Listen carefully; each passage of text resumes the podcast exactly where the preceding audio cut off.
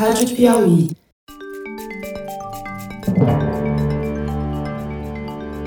Opa! Eu sou José Roberto de Toledo e este é o Luz no Fim da Quarentena, uma produção da revista Piauí. Infectamos o canal do Foro de Teresina para discutir pesquisas científicas que ajudam a atravessar o túnel em que a pandemia nos meteu. O governo dos Estados Unidos autorizou a comercialização de um teste rápido que detecta o SARS-CoV-2.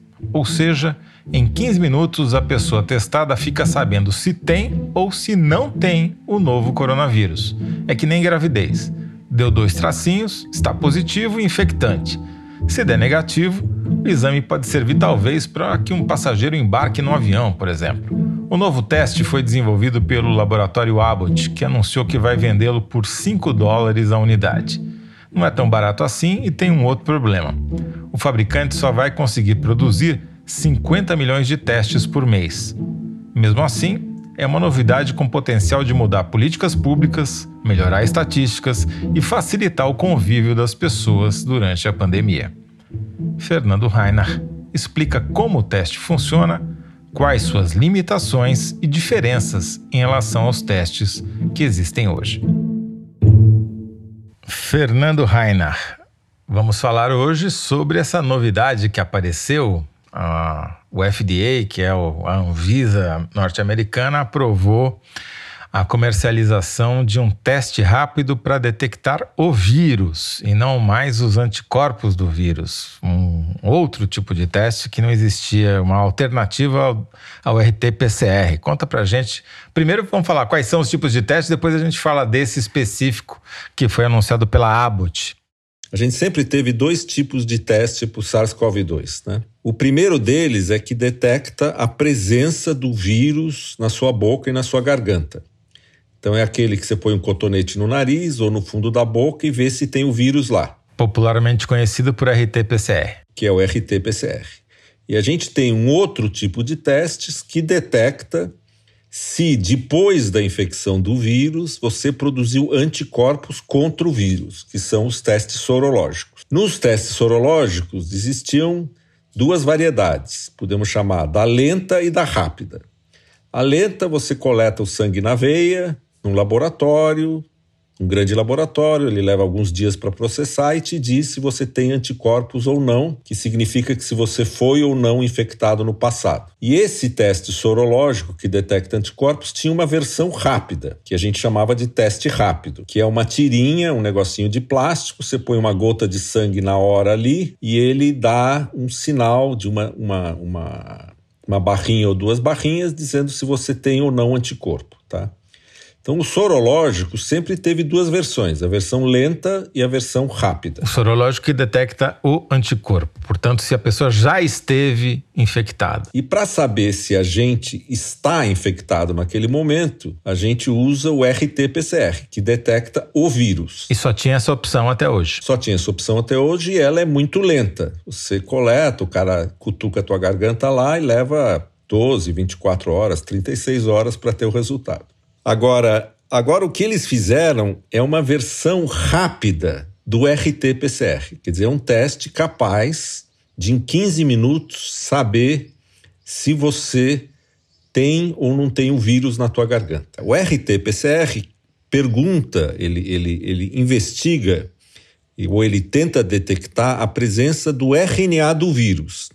E esse teste detecta a presença das proteínas do vírus. Ou seja, ele cutuca a tua garganta e tira o cotonete. Aí tem um negocinho que parece um cartão de crédito. Você põe uma gotinha de um líquido lá dentro, põe o cotonete ali, dá uma espremida nele e espera 15 minutos. Se aparecer uh, uma linha, você é negativo. Se aparecer duas linhas, você é positivo. Então, o que acontece? Esse teste uh, vai substituir uh, grande parte dos RT-PCRs, porque ele é muito simples, muito rápido de fazer. Mas ele é um pouquinho menos preciso, né? Ele é um pouquinho menos preciso. Ele tem uma sensibilidade de 97,1, né? Ou seja, ele pega 97,1 dos casos positivos. 3% escapam De 100, se tiver 100 infectados, ele vai detectar 97 e 3 ele não vai pegar. É, e ele tem uma especificidade de 98,5, ou seja, ele em 2, 1,5% dos casos a pessoa não tem o vírus e ele diz que tem. E ele vai dar positivo, ele vai pegar alguma outra coisa, né? Mas são melhores do que 95%. Uhum. Então. É bem aceitável. É muito aceitável. Então você. O que, que é a grande vantagem disso? É que você vai poder, sei lá, querer embarcar num avião. Você chega no aeroporto, num lugar. Hoje, como é que faz? Você tem que fazer o PCR no laboratório, levar o atestado lá, não sei o quê, ou para entrar num outro país. Ou você quer visitar a tua avó, vai lá, faz um RT-PCR e vê que você está negativo, vai visitar a tua avó. Você vai poder fazer isso em 15 minutos. O problema é o seguinte, né, Fernando? Eles, por enquanto, só fabricaram 10 milhões dessas, desses cartõezinhos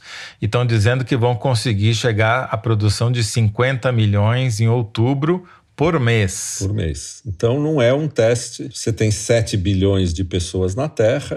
Vai demorar um pouquinho, né? Vai demorar. E eles vão cobrar barato, né? 5 dólares por cartãozinho. É muito mais barato que o RT-PCR, muito mais simples. E vão ter competidores, entendeu? Não vai. Essa, essa empresa multinacional não vai ficar sozinha, deve ter várias outras desenvolvendo né? Vai ter várias marcas. Não é uma tecnologia assim de outro mundo. Não, não. Eu acho que demorou tempo. Já é uma tecnologia conhecida, já era feita para outras doenças e agora eles desenvolveram para o SARS-CoV-2. Né? E recebeu aprovação emergencial do FDA, o que autoriza a, a, uso comercial, pelo menos nos Estados Unidos. Né? Agora vai precisar ter a mesma autorização em cada país. É, e a outra coisa interessante que eles fizeram é que cada cartãozinho desses tem um QR Code sabe aqueles quadradinhos branco e pretos, né? QR Code. Uhum. E vai ter um app que vai ser como se fosse uma carteira de identidade tua. Você instala no seu celular. Você se identifica, tem, você deve ter que pôr o seu RG, eu não sei bem como é que vai funcionar, mas você se identifica e você tem esse app. Aí você vai lá, faz o teste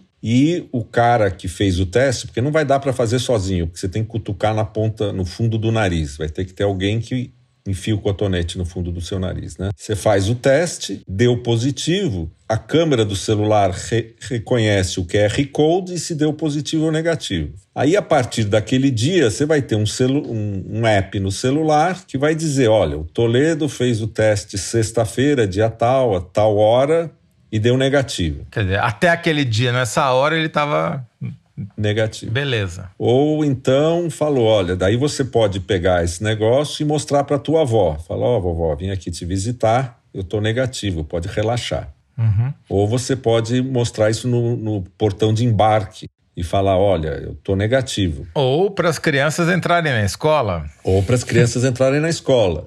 Ou quando você chega num país mas isso, obviamente, é só em escola particular, né? A não ser que o governo distribua cartãozinho para todos os alunos da rede pública. Né? Exatamente. Ou você vai chegar num outro país que atualmente uh, obriga você a ficar 14 dias em quarentena, como é o caso da Inglaterra, e você paga uma taxa lá, faz o teste, deu positivo, ou eles te devolvem ou eles te põem em quarentena. Deu negativo, você está liberado. Então, ele não vai ser um passaporte como é o sorológico, que diz: olha, fulano de já teve coronavírus. Ele vai ser um negócio que diz, na data tal, ele era negativo. Sobre esse aspecto é até melhor, porque já que existe reinfecção, como a gente falou nos programas passados, você ter o passaporte do sorológico não quer dizer muita coisa, né? Porque já que existe a possibilidade de você se reinfectar, mesmo que seja baixa, né? Agora, dessa vez. É, mas é tão baixa, não sei que mude, é tão baixa que atualmente, pelos números que a gente tem, é razoavelmente seguro, pelo que se sabe hoje, dizer que se você teve, você não vai ter de novo. Mas isso ainda. Sim, até porque esse teste tem uma margem de erro de três pontos. Logo, também não é que é uma garantia total. Você vai entrar no avião com 300 pessoas, não é uma porcentagem desprezível que embarque alguém junto que esteja contaminado. Infectado. Não é uma garantia, é. Por outro lado, também o número de pessoas que fazem RT-PCR só para poder ir a algum lugar ou encontrar alguém é muito grande, né? Então, uh, isso aí vai facilitar muito. E deve provavelmente destruir uma boa parte dessa enorme infraestrutura que todos os países montaram para fazer RT-PCR. Então, por exemplo, no Brasil, a Fiocruz fez dois laboratórios enormes para processar RT-PCR e não está funcionando direito porque o governo não consegue organizar a logística de pegar o cotonete, levar até o laboratório. Agora essa logística toda desaparece. E o cara pode ser alertado e tomar uma providência imediata, né? Quer dizer, enquanto ele espera que eu, se demorava 48 horas para ele saber o resultado do RT-PCR, eram 48 horas que ele podia estar tá contaminando, espalhando o vírus por aí. Se ele já souber na hora, né, o controle fica muito mais facilitado. Né? A grande, o grande problema do RT-PCR é a disponibilidade. Ele tem uma logística, ele é um teste complicado de fazer no laboratório. Né? Se não for bem feito, dá muito problema e tem uma logística associada complicada, entendeu? Porque a pessoa tem que ir lá, o cara tem que enfiar o cotonete, o cotonete vai dentro de um tubo, esse tubo tem que chegar num laboratório em algum lugar, tem que preencher uma ficha no computador, daí leva 24 horas para processar, daí vem o resultado. Tudo isso, a logística toda desaparece e o resultado é em 15 minutos. Mas é muito mais útil para diagnóstico, para você saber qual é o risco que você está correndo hoje. Por exemplo, o teu estudo sorológico em São Paulo, se vocês tivessem esse acesso a esse cartãozinho, daria para fazer as duas coisas, né? Exatamente. Daria para você medir quantos estão infectados no momento que você está fazendo a pesquisa e quantos já estiveram Exatamente, com base no, é. no, sorológico, né? É, você pode falar assim, tira o negócio do nariz, põe lá, tem que esperar 15 minutos. Daí você fala assim pro cara, você tem 15 minutos para pensar aí. Se der positivo, o que você vai fazer? Se der negativo, o que você vai fazer? Fica pensando aí até eu te dar o resultado. Então, você vai ter dois testes rápidos. Vai dar uma confusão enorme, porque isso também é um teste rápido, entendeu? A gente estava chamando de teste rápido os testes sorológicos rápidos, que detectam o anticorpo. Por quê? Porque era o único rápido que existia. Agora tem dois rápidos: um para detectar o anticorpo e outro para detectar o vírus. Como a gente já sabe que esse negócio veio e vai demorar para ir embora, né? É um, um visitante folgado, né? Que não sai da tua casa nunca, é melhor você ter uma política que é, faça com que você possa manter isolado as pessoas que efetivamente estão contaminadas e não todo o resto, né? Que é mais ou menos a política de contingenciamento, certo? Quer dizer, se você conseguir testar em massa. A gente poderia também estar tá fazendo isso hoje. A gente teria que, além de coletar o sangue, ter que coletar o cotonete do nariz do cara e mandar para o laboratório junto com o sangue. As duas coisas iam levar 24 horas. Agora você imagina num show, você pode na entrada do show você compra 100 reais a entrada, 30 o teste. Aí fica todo mundo enfileiradinho ali, vai fazendo o teste, vai entrando. Aí só precisa decidir se você vai devolver os 100 reais se o teste der positivo. Um dos, um dos grandes gargalos de combate à Covid é a falta de teste. Todo mundo fala, tem que testar, tem que testar, tem que testar. E uh, os testes rápidos sorológicos não ajudam você a combater a doença. A única coisa que ajuda você a combater a doença é o RT-PCR. Agora, se tem uma versão rápida, que não é um RT-PCR, mas que detecta se você tem o vírus. Quer dizer, vai ficar muito mais fácil de combater. Agora nós vamos descobrir se o capitalismo funciona, né, Fernando? Se houver concorrência, se o preço vai baixar ou subir. Então, se isso tiver bastante, custasse um real, você podia implantar em todas as escolas e abrir as escolas imediatamente. Um real a mais por dia, 30 reais a mais por criança e você abre todas as escolas. É que não custa, vai custar 50, 60 reais. Então não dá para você fazer 20 dias por semana, todas as crianças.